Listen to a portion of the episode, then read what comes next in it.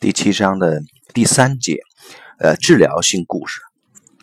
有人问海林哥说：“您讲的故事和译文非常呃优美动听，我常常似懂非懂，但是他们仍然对我有很强的催眠作用。”海林哥说：“呃，如果我直接告诉人们应该做或者不应该做某件事，他们就会觉得有损于自己的自控和尊严，因而拒绝接受。”如果有一些方法在指出有改变可能的同时，又不要求他们放弃自我控制，那么他们就能听进我提供的资料，然后呃由自己决定是不是适合。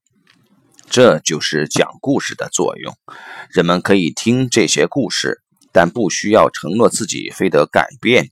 那么人们就能从故事中吸取自己需要的东西，抛弃其他的东西。人们没有必要和我发生冲突。事实上，他们会完全不记得我。当我们看电影的时候，我们并不需要谁在操控放映机，我们只是在看电影，看完之后回家就是了。呃，下面是一个尿床的故事。有一位父亲问我，怎样才能让自己的女儿不再尿床？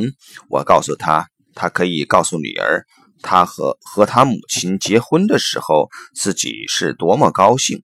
不要郑重其事的，只是呃用一些平常的句子，很随便的从其他话题中转入，然后告诉女儿一个她耳熟能详的故事，例如小红帽的故事，但是要做一些小的变化。小红帽去他奶奶家，到那里的时候，他注意到屋顶在漏水，房子的门口湿了一大片。因此，小红帽走进储藏室，拿了一些稻草塞住了那个洞。后来，门口再也不会弄湿了。然后，他带着一篮子糖果走进房间，奶奶看到他很高兴，他们一起开心地玩了起来。呃，或者是白雪公主的故事。有一个小矮人来到白雪公主前面前说：“我的房间漏水，雨水会滴进来。”白雪公主叫他不要着急，他会处理这件事的。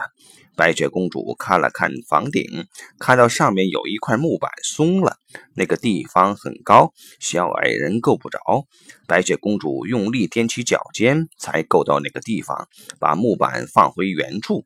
小矮人甚至忘了感谢白雪公主，因为一切恢复了正常，他都想不起这件事情了。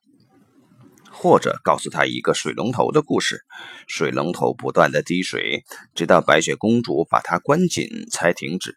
要么是一个小女孩坐在厕所马桶上，突然一个陌生人打开房打开门往里面看，当他看到小女孩在里面的时候，很快把门关上走掉了。而那个小女孩一直连一点声都不敢出，这时候才松了一口气。呃，你明白用最后一个故事进行干预的催眠治疗背景吗？当他想象陌生人进来的时候，小女孩的膀胱括约肌会自动地收缩。这是这是源自米尔顿·埃里克森最著名的干预方法。六个月之后。父亲向督导小组汇报发生的事情，干预已经取得成功。对他来说，最有趣的是小女儿对故事中偏差的反应。一般情况下，像很多小孩一样，他会执着于故事的精确性，但是对这一次偏差，他却没有提出抗议。他的经历告诉我们一些对心理干预很重要的事情，因为他发现用讲故事的方法和女儿谈论尿床的事情是一个非干涉性的，同时带有尊敬的方法。小女儿会感觉到他的尊重，而不需要提防他的干预。他没有认输或失去面子。父亲的行为包含着爱。